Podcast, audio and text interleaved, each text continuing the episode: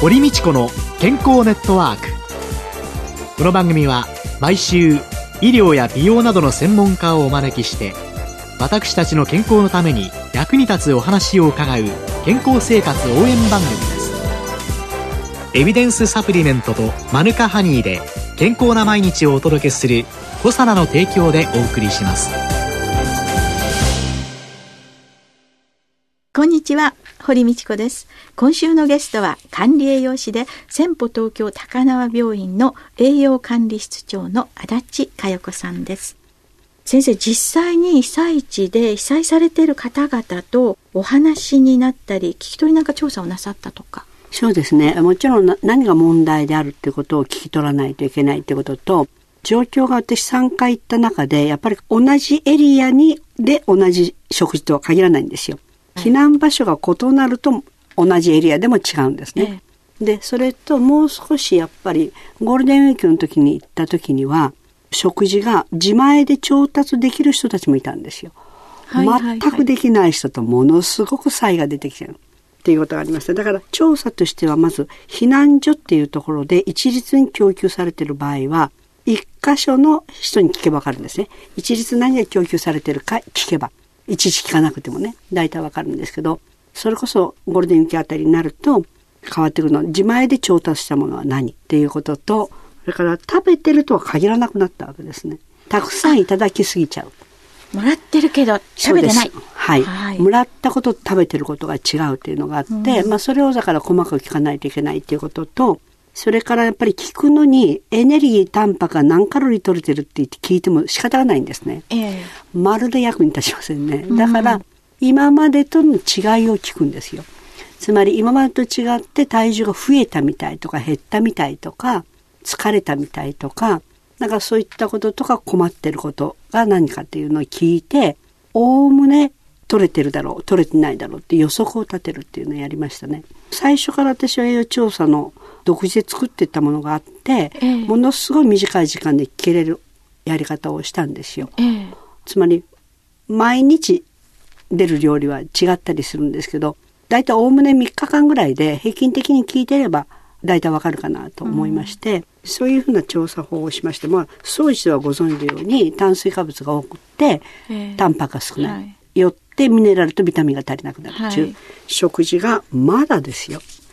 まだ続いてるんです。この先進国である我が国がまだです。先ほど自前で調達できるっていうことを先生おっしゃいましたけれども、はい、もう今ぐらいになってまいりますと、うん、そのいろいろなスーパーとかそういうのもお店をやるようになってるので、避難所にいるんだけれども皆さんお野菜類は全部自分で取ってらっしゃいますっていう説明をされたりするんだけれども実は実は本当に言ってますっていうといやここでいただくのだけですっていう人もだいぶいらっしゃる。そうなんですねそうすると何かっていうと先生がいらっしゃった頃私のところで行くとそのエリアのところでスーパー空いてないんですよ。はい、そうすると車がある人で、遠方の町まで行って買ってくることができる人、はい、っていうことですね。えー、でその避難所にいてもコンロが大きくないので、えー、そのコンロの一つを持ってみんなで共有する。うん、そうすると行けない人は車がないとかそれは老若関係なくですね、えー、いただいたものだけで食べてるわけですね。ですからそこにすごい差異が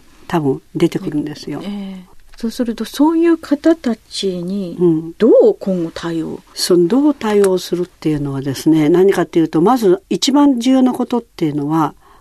トップダウンでそこから供給してもらうことなんですよ。やっぱり自衛隊なり市だったりそれはするので現在の段階では交通の便がある程度良くなってるのでなぜトップダウンでもう少しできないのかっていうのはすごく不思議なんですけれど、えー、やっぱりトップダウンで県なり国なりがもう少し食べ物栄養に持って、ボランティアと何かいただき物だけに頼っててはおかしいんですね。えー、だからそれはタンパクと普通にユース野菜を、はい、供給する。つまり、煮炊きすることができない、なおは食品衛生上危険だってことになったら、ある程度似て、レトルトだっていろいろあるあるわけですよ、はい、知恵を使えば交通が通ってるからあります。えー、だからまずはそこのところトップダウンでやることだろうというふうに思思いますね。広すぎちゃってやっぱりその対応が遅すぎるんですよね。3ヶ月、4ヶ月経っておにぎりともうその情けないところがまだあるっていうのがね、ダメだと思いますね。でそれに対して 怒りを感じる人が少ないっていうことに対しての。まあね多分私はもっと栄養というところと食ということを一緒にしちゃってる。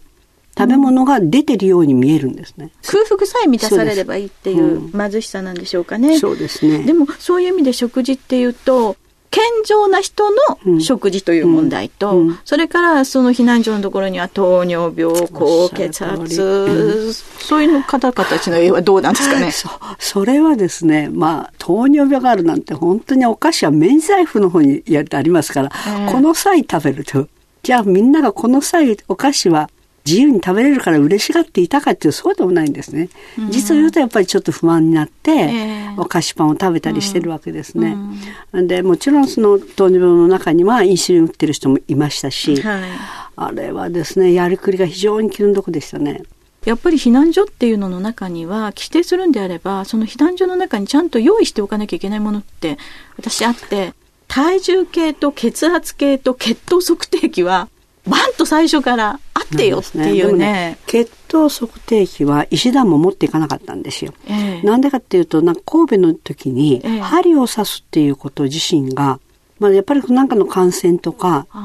まあ、お風呂にも入ってないとかいろいろありますよね。えー、だから、つまり血糖測定器もあの、一人一本あげることはできないんですよね。えー、多分ね。だからそこの辺に問題があって針を刺すことができないっていうのがあるので、体重計と血圧計は良かったと思うんですけど、血糖測定は多分だから推測するしか手がないんですね。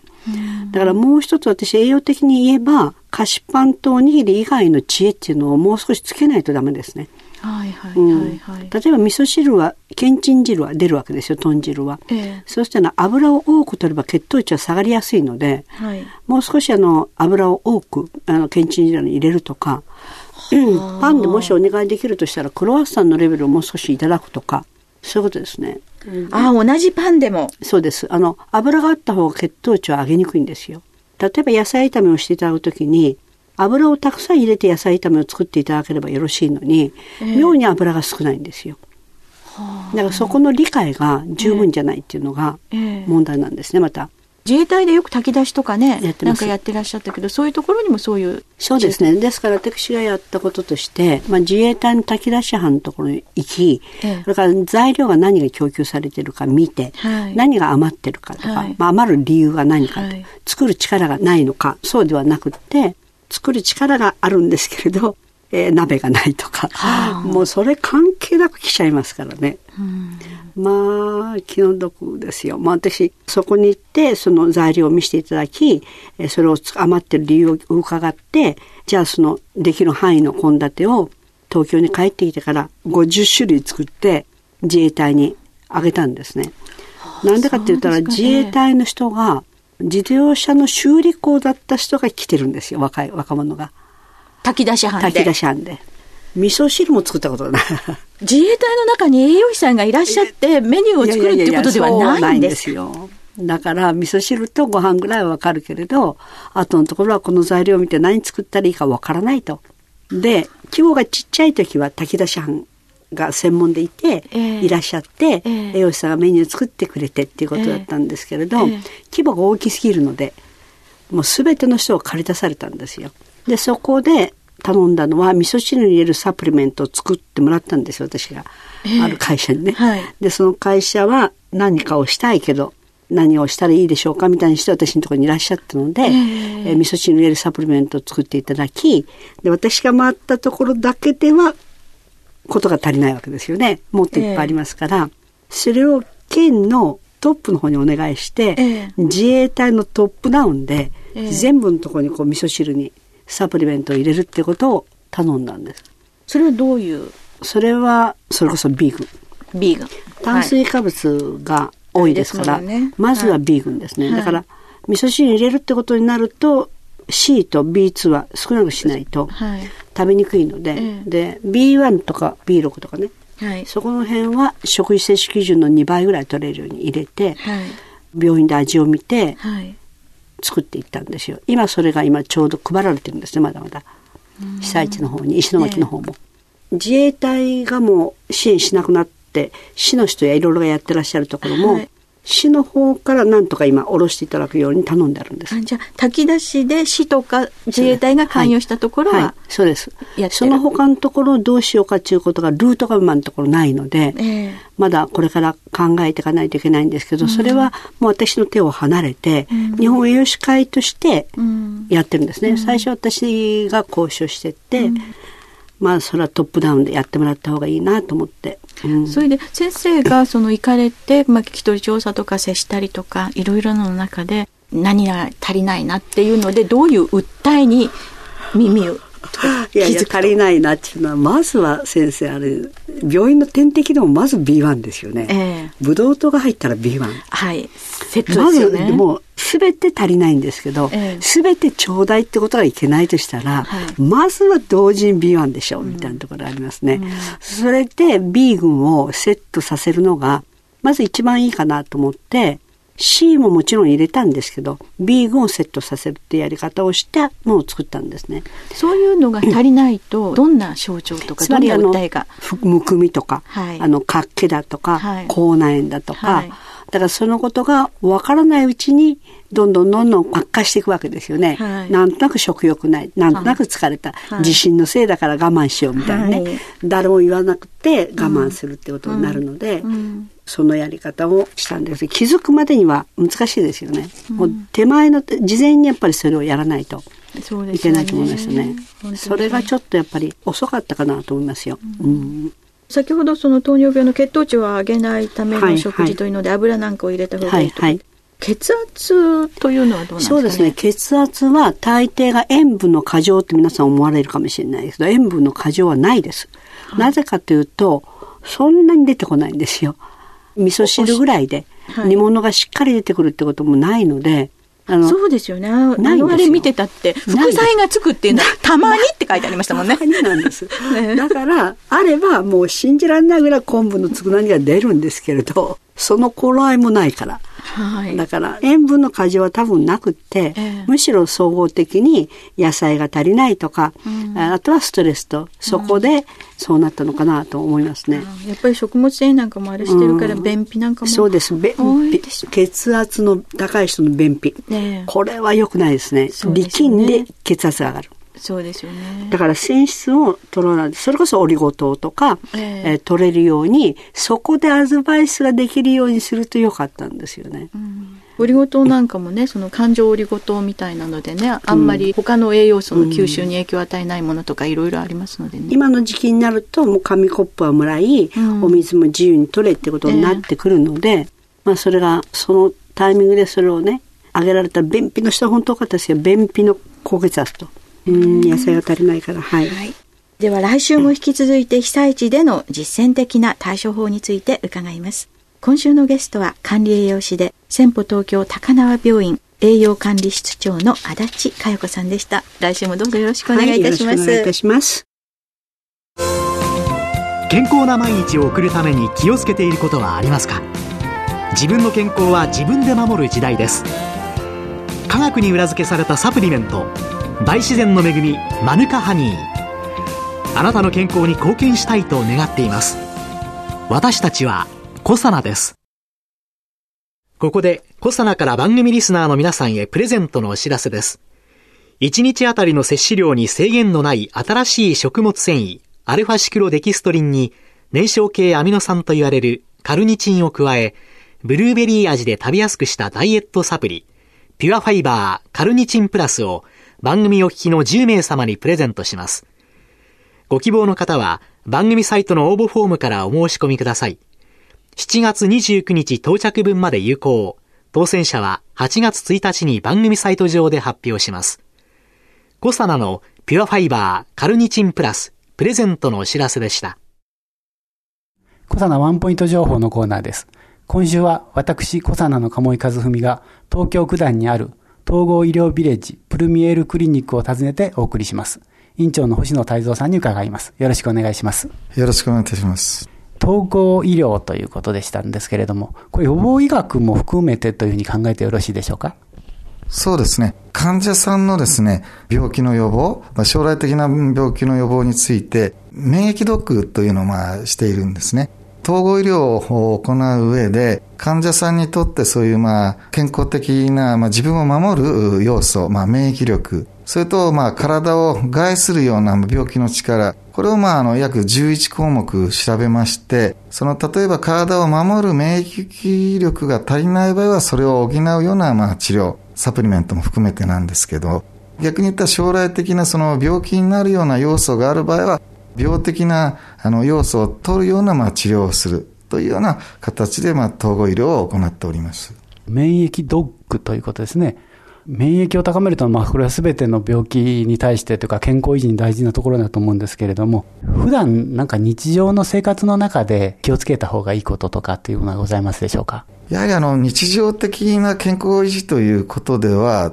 腸のまあ環境っていうんですかね。やはりあの、消化吸収がきちんとでき、まあ、不必要なものを排出できるような、まあ、腸の働きを健康にするということで、一番まあ気をつけなければいけないのは、便秘であったり、あるいはその腸をこう冷やす、お腹を冷やすというようなことを、まあ一番気をつけるように、まあ、患者さんにあの、お願いしております。具体的に食事であったりとか生活の中でですね、その腸を守っていくということで気をつけた方がいいことがありましたら先生の方がアドバイスをいただけたらと思うんですけれども。そうですね。あの、まあ、腸というのは、まあ、6メーターほど非常にまあ長い、まあ、臓器でございまして、そこにあの M 細胞というまあ免疫系の細胞があるわけなんですね。このまあ免疫の系のまあ M 細胞を健康的にまあ保つには、先ほどお話したようにまあ腸を冷やさないとともに、野菜などのファイトケミカル、キノコなどのベータグルカン、そういうものを取ることによって、腸のまあ M 細胞をまあ健康に保つというのが根本的なあの健康の秘訣ではないかと思います。M 細胞っていうのは初めて聞く言葉なんですけれども、少しあの分かりやすく説明していただけますでしょうか？まあ、M 細胞というのはですね、いろんなところにまあ仲間がいまして、肝臓ではクッパー細胞、まあ、肺の中では肺胞マクロファージ、あれはよくがんの治療で使う樹状細胞、これはあの人手のような突起を持った細胞で、まあ、全身至る所にもその仲間がいるわけなんですね。でそのまあ腸の粘膜にはそのまあ人手のような M 細胞というのがあって M 細胞を元気にする、まあ、先ほどお話ししたファイトケミカルとかベータグルカンとか、まあ、そういうものが来ると M 細胞がそういうまあ免疫的に元気になる食物を吸収、まあ、刺激してですねそこからインターフェロンというまあ免疫物質が出て、まあ、全身のまあ免疫力を高めるという非常にあのまあいわゆる腸内免疫のまあ中心となる大事なまあ細胞なんですね。ありがとうございました。食物繊維などを取っていただくと良いということのようでございますのでぜひあの食事の中に加えていただけたらと思います。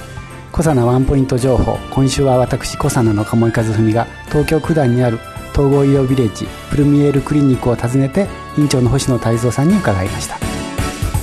堀道子の健康ネットワーク。健康と美容についてもっと詳しく知りたい方はぜひコサナのサイトへ。検索で「コサナ」カタカナで「コサナ」と入力してください。この番組はエビデンスサプリメントとマヌカハニーで健康な毎日をお届けする「コサナの提供」でお送りしました。